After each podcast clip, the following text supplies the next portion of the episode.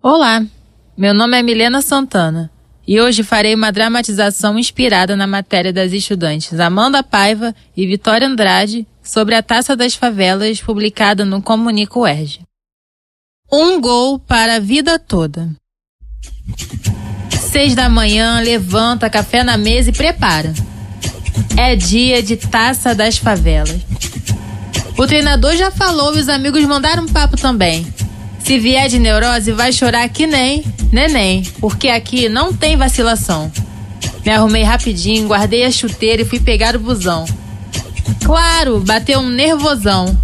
Mas quando cheguei e vi a galera toda da favela, maior emoção.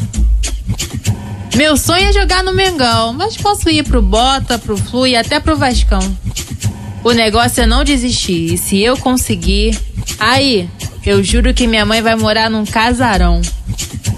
Mas deixa eu jogar porque a bola vai rolar. Apito o árbitro. Caraca, quase levanto, esqueci que estou no reserva. Que passe é esse, maluco? Melhor parar de gritar, senão eu fico mudo. Bola voa no alto, passa pro zagueiro, no pé do atacante. Olha o gol! Gol! É do meu time, ah! Para de caô, parece mentira. Esse é um gol para a vida toda.